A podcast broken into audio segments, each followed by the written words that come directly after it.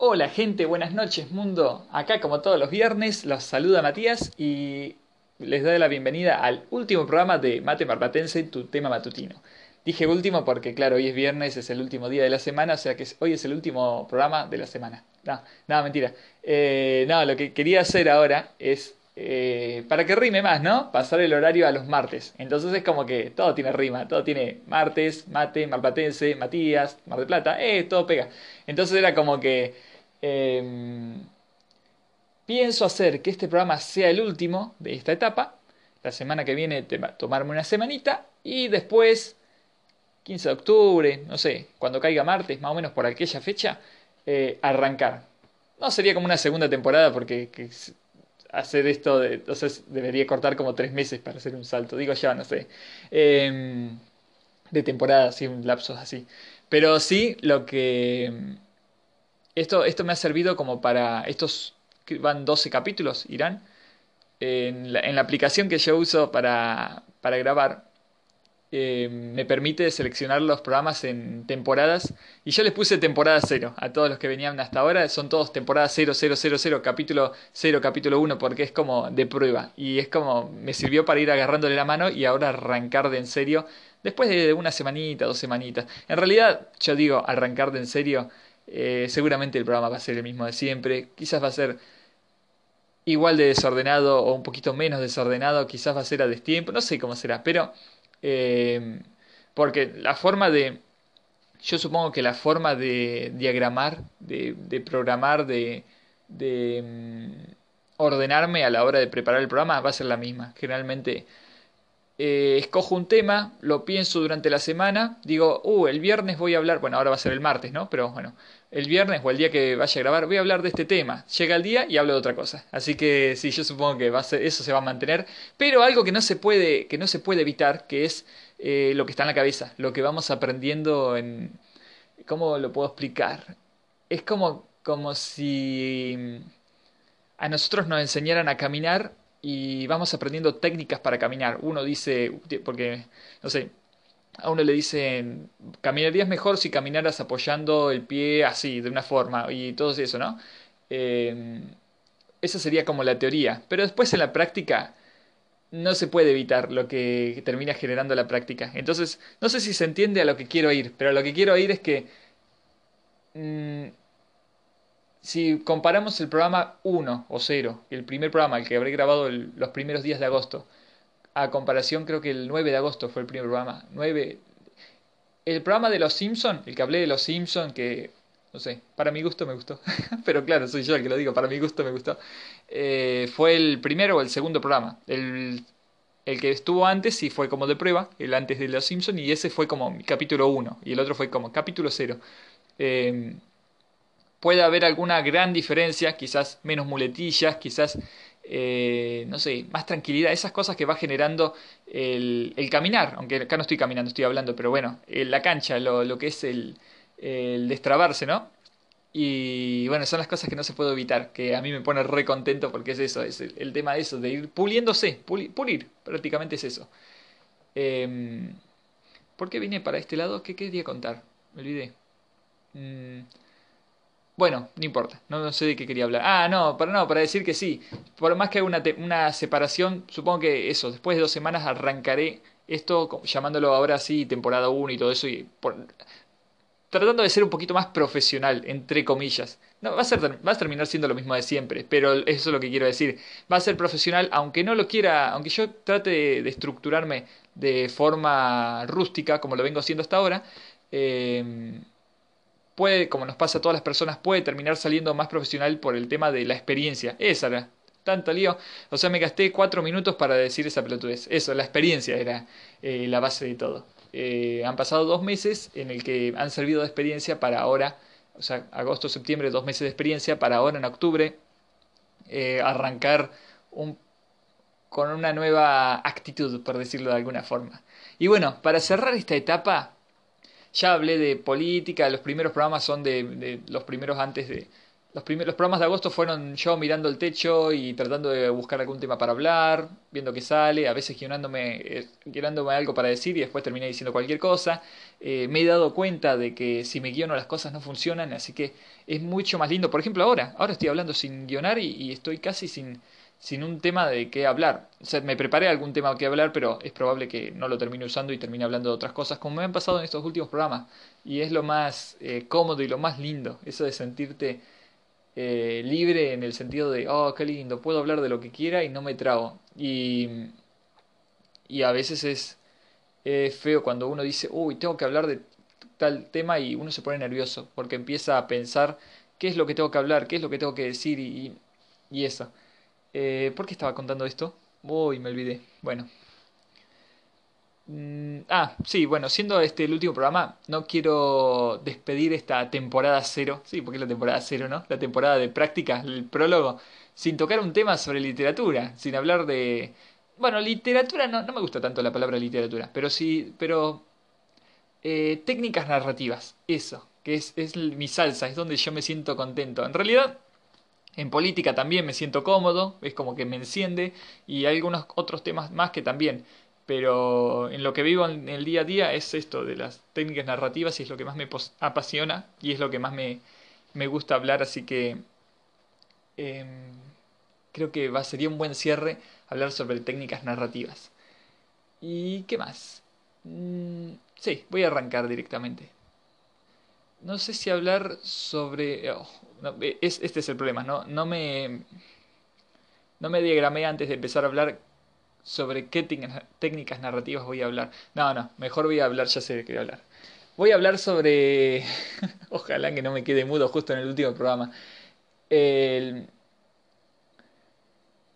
Ya sé. Hay algo que se suele utilizar mucho acá en la literatura que se llama la pistola de Chekhov, que es cuando a la hora de redactar... Che, ahora les voy a decir, les voy a, voy a aclarar una cosa. Este programa si no se dedican al palo de la escritura, capaz se coman un embole tremendo. O quizás no, ¿no? Porque capaz lo, endulzamos con alguna otra cosita que no tenga nada que ver y, no sé, eh, pasan un buen momento. Pero ya les doy la advertencia de que esto, este programa va a ser un cierre literario prácticamente. Algo así. Para escritores, escritoras, como sea. Eh, estaba con el tema de la pistola de Chekhov. La pistola de Chekhov se, se suele decir que es cuando vos estás redactando algo y cada cosa que mencionás en tu escritura tiene que ser utilizada. Por ejemplo, esto viene al caso de que si en tu narración vos estás redactando de que esto funciona también para el cine, por, si no, no, se vayan antes de, porque yo dije esto es exclusivo para las personas que se dedican a escribir, no, si ustedes se dedican al cine o a ficción, y en realidad, no, no se vayan, no se vayan, quédense, porque sí, yo los mandé a dormir, pero en realidad eh, esto aplica a la vida diaria, se puede utilizar en cualquier sentido de la vida. Incluso em, yo me estoy convirtiendo en minimalista de a poco, me cuesta, es el tema de desarraigarse y vivir con poco, y es un lema de vida. También tiene que ver con lo que yo dije el programa pasado, yo en el programa pasado hablé mucho de política, y es probable que lo haga cada tanto, en el tema de la... ¿Cómo se llama esto? La ley de la oferta y la demanda. Eh, también tiene un poquito de relación, yo lo relaciono mucho con el minimalismo y también con esto de la pistola de Chekhov, que uno puede, lo puede ver de lejos y puede decir, oh, no tiene nada que ver, ¿de qué estás hablando? Estás mezclando literatura con política, pero le van a encontrar sentido también con el minimalismo, también si quieren le van a encontrar sentido con el medio ambiente, la vida se relaciona con todo, lo van a encontrar relacionar con el amor, con las relaciones sociales, con, con lo que quieran, porque es como, hay que conectar todo. Eh, bueno, eh, la pistola de Chekhov. Esto voy a hablar en, la literatura, pero también conecten, porque la literatura prácticamente se conecta con la vida diaria. O sea, la, mm, todo está relacionado siempre. Eh, la pistola de Chekhov, se les, ¿cuántas veces lo dije ya? bueno, se relaciona, eh, quiere decir que cuando vos tenés un objeto sobre una mesa, bueno, en cualquier lado, ¿no? Cuando vos estás narrando, si vos tenés, narrás algo en particular y le das mucho énfasis en particular, eh, antes de terminar la obra, ese objeto tiene que ser utilizado. Y si no tiene que ser utilizado, no lo narres. O sea, quita lo que no sirva, prácticamente. Eh, no le des énfasis a cosas que no, no son de utilidad. Esto por el tema de que a muchos nos suele pasar. A mí cuando he empezado a escribir es como que tenía muchas ideas y las quería plantear todas. Y es el gran error que tenemos los, los novatos cuando recién arrancamos. claro, novatos cuando recién arrancamos prácticamente. Bueno, es el gran error que tenemos las personas en el sentido de que eh, al iniciarnos al escribir, ¿no? Que por ahí se nos vienen muchas ideas a la cabeza y creemos que nuestra obra será una gran obra si las metemos a todas las, ideas dentro de la... de todas las ideas dentro de la misma obra. Ese, eso es lo que solemos pensar nosotros, que puede ser una genialidad porque es una historia que... Y a veces es cuando a muchas personas se les suele preguntar ¿de qué trata tu obra? Y te van a decir, trata de ciencia ficción, fantasía, romance, eh, erótico, no sé, te van a decir 50.000 cosas y decir, wow, ¿y en qué género metemos esta obra si tiene tantos géneros? Y ese es el problema. A mí me ha pasado también de que me preguntaban, ¿de qué trata tu obra? ¿O de qué trata tu novela? Ah, me hicieron una entrevista el año pasado, eh, una chica muy simpática, una amiga mía de, México, eh, la tengo en Instagram, por si la quieren ver voy a aprovechar a decir mis redes sociales. Ah, no la tengo, en, ah, la voy a subir en algún momento en Instagram, pero bueno, en mi Instagram tengo la, la, el enlace al, al, Instagram de ella, que es donde tiene la entrevista. Eh, mi Instagram es arroba Matías R. Cisneros, o bueno, instagram.com barra Matías R. Cisneros. O bueno, me buscan como Matías R. Cisneros, ya está, así en todas las redes sociales. Eh, y bueno, ahí está la entrevista. ¿Por qué me fui para este lado? Ah, sí, por el tema de que, bueno, a mí me preguntaron de qué trata tu obra. Y yo me, quedé pensando, digo, pude zafar de esa pregunta igual, pero que... Porque... No sé por qué, pero no terminé... fue gracioso porque la entrevista no terminó siendo... No terminó siendo nada, nada nada que ver con lo de mi obra, porque prácticamente yo no, no quería hablarlo porque no, yo no sabía qué responder ante las preguntas sobre mi obra y es por esto que les voy a comentar ahora, que mm, cuando tenemos muchas ideas, prácticamente, mm, es como... Es como la frase, el que mucho abarca, poco aprieta. Bueno, eso. Y también podemos usar la frase de soldado que huye sirve para otra guerra. Eh, yo a veces trataba de meter muchas ideas dentro de la novela y cuando me decían, ¿de qué trata tu novela? Yo no sabía qué responder, prácticamente porque decía, ¿de qué voy a hablar? O sea, ¿qué les voy a contar? ¿Les voy a contar esto o les debería contar la historia secundaria, que quizás sea más interesante que la historia principal? Ahí es un gran error. Si la historia secundaria es mucho más importante que la historia principal, es, es un problemazo, porque es como, para eso escribí una historia sobre la historia secundaria y la principal, no sé.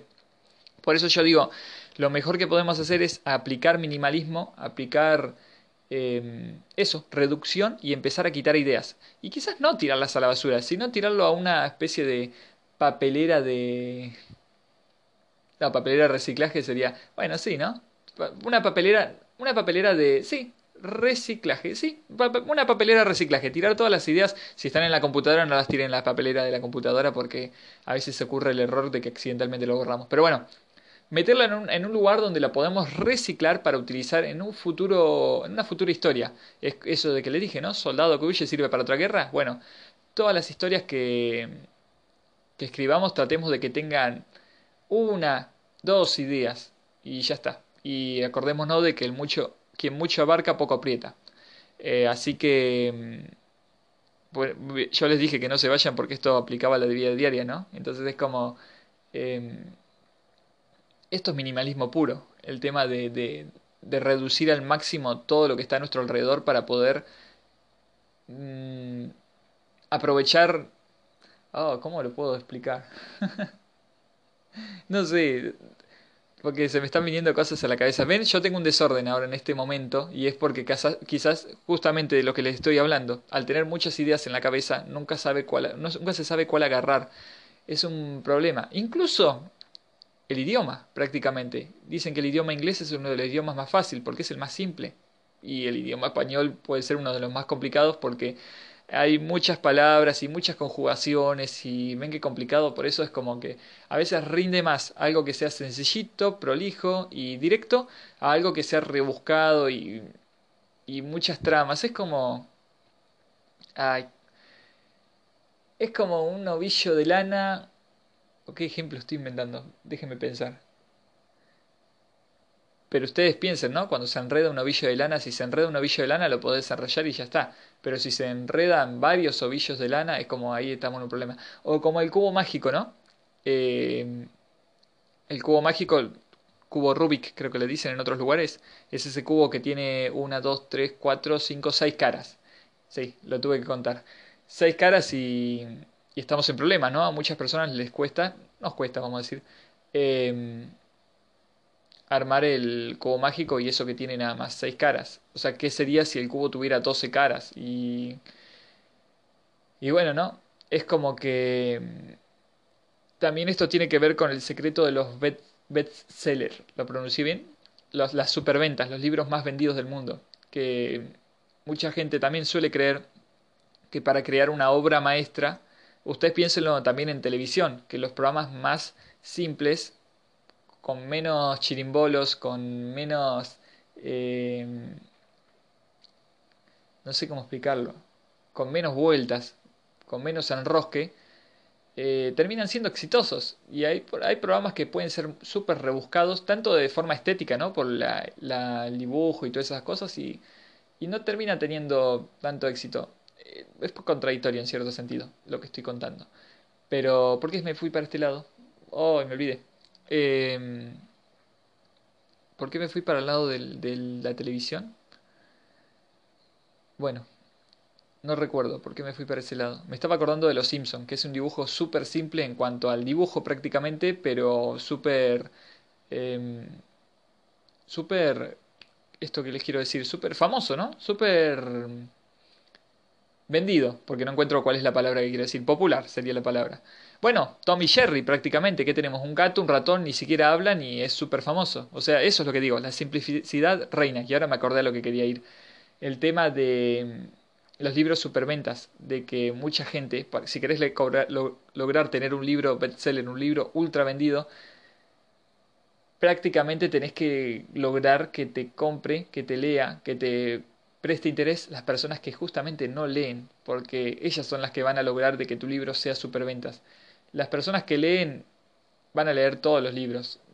Entonces es como hay que pensar cómo atraer a las personas que no leen. Y para atraer a las personas que no leen, la mejor herramienta es la simplicidad. Quizás podemos arrancar con simplicidad en un primer momento, en, el enganche. Esto también es un gran consejo a la hora de redactar, de que no sean rebuscados a la hora de, sobre todo porque vivimos en el siglo XXI y es el siglo en el que las personas eh, queremos acceso a todo ya. Eh, y tenemos acceso a todo ya. Entonces es como que Mm, ustedes fíjense en las ficciones y las, las, películas, los libros, todo de los años 1600, 1700, 1800, por ahí, ¿no? Que arrancaban mucho, haciendo muchas descripciones.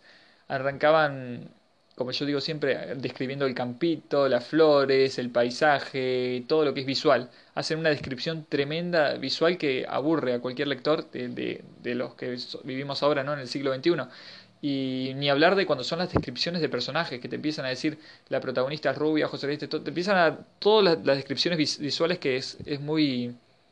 que uno, uno se pone a leer y, piensa, bueno, ¿cuándo arranca la acción? ¿Cuándo, ¿Cuándo arranca el tiroteo? Y al siglo que vivimos ahora, no, ya no queremos eso, ya queremos la acción inmediata. Y, está perfecto, es lo que vende. Prácticamente tenemos que ir a los tiros, a... prácticamente tenemos que saltearnos toda esa parte, arrancar por ahí y una vez que ya hicimos que el lector coma, o sea, ya le dimos lo que querían, le, dimos es, esa parte hermosa de la acción em, que, que, consigue que el lector o el espectador entre, eh, ahí sí podemos empezar a, alargar migajas de lo que queríamos decir en un principio. Por ejemplo, em, no hagamos esa presentación clásica del personaje despertándose en las mañanas, limpiándose la cara en el, en el espejo y, y, describiendo cómo es físicamente y que mira, sale de la puerta de su casa y describimos cómo es el paisaje a su alrededor. Directamente metámoslo en una, campaña, una batalla campal y mientras se agarra las piñas, las trompadas, los madrazos, ahí empecemos a, a describir, no sé, eh, el cielo celeste se teñía de rojo por el ojo que le que le chorreaba sangre a brotes y, y ahí empezamos a describir los, los, rasgos físicos, ¿no? Su cabello rubio se tenía de, de, marrón por la polvareda de, de, las calles que de cuando se comió un piedrazo en la cara, no sé. Eh, creo que se entiende la idea, ¿no? Eh, las personas tenemos acceso inmediato al Internet y prácticamente si nos aburre algo eh, esto del acceso inmediato lo, iba a decir, lo voy a explicar por otro lado. Eh, lo que quería decir es que tenemos acceso a la información por cualquier otro lado, o sea que tenemos que tratar de retener la información de cualquier tipo de lector o espectador de inmediato, por lo que sea, de entrada. Una vez que entró, ya está, le vamos a vender lo que sea y lo van a consumir. Es como suele pasar con las obras de tanto de, televisivas o o lo que sea, ¿no? Lo que ya, por ejemplo, si viene la escritora de Harry Potter y hoy en día nos vende un libro que puede hacer una cagada, igual lo vamos a comprar porque ya no nos compró a ella a nosotros con, a nosotros no, hablo por mí, hablo en general, eh, con los libros anteriores. Eh, y así funciona con cualquier tipo de libro. Si viene una persona eh, que sea ultra reconocida, no sé, Stephen King, que, es reconocido, cualquier persona que nos puede vender cualquier libro Está bien, ellos se tienen que lucir para que cada ir superándose, pero quizás no lo necesitan tanto, porque ya tiene su fama hecha. Otra frase más, échate, no, ¿cómo es? Hazte la fama y échate a dormir. Esa aplica perfecto a este contexto. Entonces es como que... Mm, ahora me pongo a pensar si yo aplico esto a mis audios, a mis, a mis programas, ¿no? La mejor forma de impactar, supongo, en los podcasts es con el título. Y no sé si lo estoy aplicando bien. Pero bueno, no importa. Yo hago esto por hobby, me estoy divirtiendo. Y, y si les gusta, me copa y estoy súper contento que les guste y que estén escuchando hasta el minuto 21 de este podcast. Em, volviendo al tema de, de los... No quiero ser redundante, creo que estoy siendo muy redundante. Em, sobre los... Los bestsellers. Bueno, eso. No, esta sería la lección del día prácticamente. y bueno, el de, este último programa. De si hay la pistola de Chekhov prácticamente dice eso. Si hay una pistola sobre. Si nosotros describimos en un libro una pistola sobre una mesa que descansa y le dimos tanto énfasis a ese instrumento, hay que utilizarlo. No podemos dejarlo pasar. Por... Me acordé lo de la pistola de Chekhov por una noticia que ocurrió hoy en Mar del Plata de un loco que salió a dispararle un auto. Y bueno, me acordé por el tema de. de, de que podría escribir una historia sobre eso y no sé qué cosa, pero no sé, se me vino la palabra la pistola y me acordé por esto de la pistola de Chekhov y bueno. Eh, perdón este paréntesis. Eh, quería explicar porque salté con lo de la pistola de Chekhov. Bueno, entendido este concepto, voy a pasar a cerrar el programa. Porque si me voy por las ramas, después se termina siendo muy largo. Me escribió una amiga que me contó, eh, amiga, compañera. Bueno, yo tengo un tema con la palabra. Yo no utilizo la palabra amigo porque es como que está muy. Em, quemada, prácticamente muy desgastada. Fíjense que, que se utiliza mucho para eh, en las redes sociales, prácticamente en, en Twitter. Eh, se le dice amigos a todos los que tenés ahí prácticamente, en Twitter no, perdón, en Facebook, a todos los sean amigos, conocidos, enemigos, profesores, quien sea, se le suele decir amigos. Em, en las relaciones también, el tal famoso tema de la friendzone y todo eso, que se utiliza la palabra amigo a solamente el que querés, con quien no querés tener relaciones, entonces le metes el mote de amigo.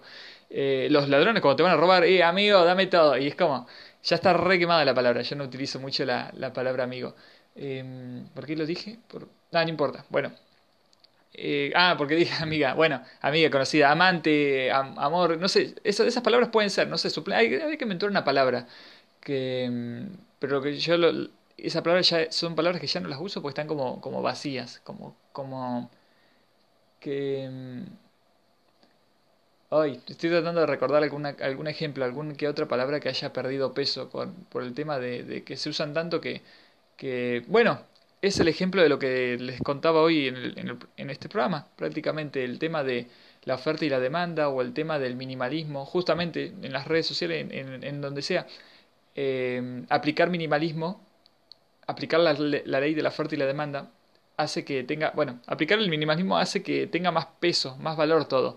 Entonces es como que, como la palabra amiga o amigo eh, tiene tantos significados y se usa para todo el mundo, eh, cuando le querés decir a una persona que la estimás, la estimás, la querés de verdad, prácticamente decirle amigo no, no tiene peso. Entonces es como, por eso yo prefiero otros términos, aunque todavía no se me ocurre ninguno. En, eh, bueno, no sé, amor, amante, eh, compañero, compañera, no sé, camarada, no sé, no sé qué palabras utilizar, habría que inventar palabras, pero sí, lo que veo es que hay muchas palabras que quedan muy, muy quemadas, muy Mm, por esto que les digo de la oferta y la demanda, se utiliza tanto la palabra que ya es muy vacía. Eh, hay personas que recién te conocen y te, pueden eso como les digo, ¿no? Cuando te van a robar te dicen, eh, amigo, y es como, está bien, es una expresión, pero, pero queda tan quemado que es como, también suele pasar, eh, me voy por las ramas porque este programa se va a ir de tema, pero estaba acordando del tema de las culturas, por ejemplo, en Asia, que por ahí, o Japón, por decir así, que ellos no son tan cálidos, y si por una, por una ocasión llegaran a ser cálidos, eh, es como un avance tremendo, porque decís, wow, me dio un abrazo, y para que esta persona me dio un abrazo es como, wow, eh, acá en Argentina somos muy cálidos, yo, yo, a veces con todo el mundo es como que nos saludamos siempre los abrazos, los besos, y, y mm, está bien, es otra comunicación, o sea,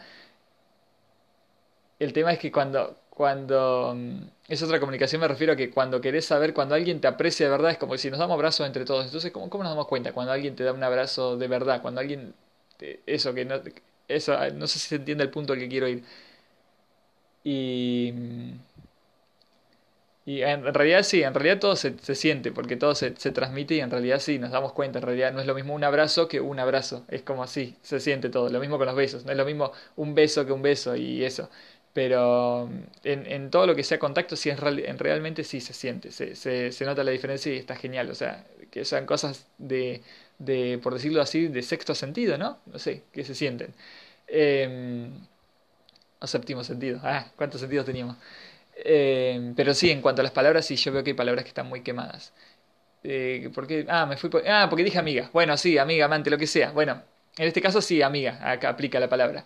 Pero, no, por el tema de que sí, yo no suelo utilizar mucho la, esas palabras. Eh, por eso a veces me pregunta, ¿cuántos amigos tenés? Y no sé, no sé qué significa la palabra amigo. Primero definime eso y después te digo cuántos tengo. Pero bueno. Eh, sí, me iba a ir por las ramas. Ah, no, me fui. Ah, por este. Quería comentar. No, claro, que ella me comentó que les había gustado los programas que, que los programas sean largos. Eh, de 45 minutos. Y yo de rebelde nomás lo voy a cortar acá en 24, 26 minutos. De rebelde nomás, de hincha pelota. Eh, no, no, pero no, no, no sé. Eh, Sí, es como que todavía tampoco le, agarro, ya está terminando la temporada y la temporada cero y todavía no la arranco, no le agarro el, el, el tiempo de esto de decir cuántos minutos debería tener este programa. 45, 30, 25. Yo creo que el, verdadero, la posta posta para mí que deben ser 30 minutos. 25, 30, lo que, o lo que a mí me siento cómodo. Si hablo 45 minutos es como si hablo una hora, me siento pesado. Es como que hablé una hora de algo y es como lo que les acabo de contar de, de minimalismo justamente no aplica. Es como que hay mucho relleno, justamente hablando de, de televisión, de cine, series. Han visto que por ahí em, las historias que tienen mucho relleno, que tienen muchos capítulos basura, mucho así contenido así, es como que no podés extraer eh, esas pequeñas perlas. Bueno, hay un programa de estos podcast que yo he contado, programa 3, programa 4, que se llama Perlas en el Mar. Y creo que he profundizado por ese lado de, de cómo encontrar, ¿no? El programa 4 será, programa 5. O sea, de que el mar es inmenso y en la inmensidad del mar es tan difícil, porque al haber tanto mar es tan difícil encontrar las perlas que hay. Y, por un lado, está bueno porque le da más valor a las perlas, ¿no? Si no hubiera mar, las perlas estarían todas a la vista y si son muchas, em, la ley de la oferta y demanda, ¿no? perderían su valor. Eh, bueno, ahora me acordé de otro temita. Eh, yo el, programa pasado justamente estaba hablando del tema de la moneda de, esto también tiene que ver con la inflación y todo esto. Pero bueno, estaba hablando del tema de las monedas, las monedas con faltas ortográficas que salieron, que la gente pedía 15 mil pesos por esa moneda. Eso de que la gente pedía 15 mil pesos, yo justo lo había dicho en el programa y, y eso duró un día, dos días, porque cuando la gente ya empezó a pedir, cuando se hicieron virales que andaban reclamando 15 mil pesos por una de esas monedas, la gente empezó a buscar por todos lados a ver si tenía alguna moneda y aparecieron millones de esas monedas de, con faltas ortográficas, entonces es como que perdió su valor. Prácticamente si hay mucho de algo, pierde su valor. Entonces es como que mm, eh, tener muchas monedas de... Ay, se entiende creo el concepto. Eh, creo que todo el programa fue enfocado a lo mismo. Es re loco, porque comencé hablando de la pistola de Chekhov Estoy rememorando para después poner ahí en la descripción del capítulo, porque después no me acuerdo de qué hablé y tengo que anotar ahí de qué estuve hablando para, para pasarlo en la descripción del capítulo. Eh, la pistola de Chekhov, después la palabra amigo, que también es como que pierde valor si se usa tanto, la moneda, como esas moneditas que salieron que estaban erradas, eh, cuando se creía que había una sola o dos o muy pocas, eran como que valían 15 mil pesos porque era wow, era re difícil de encontrar. Cuando todo el mundo encontró que habían 15 mil monedas de esas fallas, entonces falladas, entonces era como que perdió la gracia. Pero qué loco, ¿no? Es como que en la vida tenemos que ser un diamante en bruto. Eh, tenemos que ser como una piedra valiosa que esté cubierta, recontra cubierta de, de mugre, por decirlo de alguna forma, para que todas las personas, ¿no? De forma individual, para que nos cueste distinguirnos y nos podamos mezclar fácil y... Y eso, wow, no sé qué estoy diciendo. Eh, pero me encantan las paradojas con los diamantes y las perlas. bueno, eh, voy a ir cerrando este programa porque si no se va a hacer mucha agua en un programa de que haya pocas perlas para encontrar. Así que me despido. Me despido por hoy es viernes. Este va a ser el último programa del viernes y el próximo programa, que no será este martes que viene ahora, o quizás sí, no sé. Quizás sí, quizás no. No lo esperen, quizás va a ser el próximo, el que le sigue. Esta semana no, la otra. Arrancamos con el capítulo 0 de la temporada 1, porque estas fueron todas de práctica, y, las que viene que seguro que entra también, porque es un aprendizaje constante la vida y esto. Y nada, así que nos vemos eh, mediados de, de octubre, cuando arranque la primavera de verdad. Quizás este sí sea el último programa con frío de invierno. Quizás a mediados de, de, octubre arranque el clima tipo, típico primaveral. Así que ahí tendremos más o menos martes de mates malplatenses. Martes malplatenses. Mates de martes malplatenses. Con Matías. Ah, todo rima, qué lindo. Bueno, gracias por estar, gracias por escuchar esta media horita de programa. Y, y nada, eh, las redes sociales, y ya las dije hoy. Bueno, Matías R. Cisneros. Eh, o si no, Mate Marplatense. Buscada también en Twitter, Instagram, Facebook. Así, Mate Marplatense. También en esta semanita que me voy a tomar voy a tratar de actualizar las redes sociales. Seguramente no publique nada en ninguna de ellas, pero publique quizás en la mía o capaz haga alguna especie de etiqueta de conexión para conectar todas las redes sociales entre sí, cosa de encontrar una, ya encontrás todas y algo así, ya lo veré. Pero bueno, eh, gracias por estar, gracias por escuchar hasta acá y nos oímos en... Nos oímos, bueno, me hasta el próximo programa. Eso, vamos a redondear así, no vamos a hacer aguas por todos lados.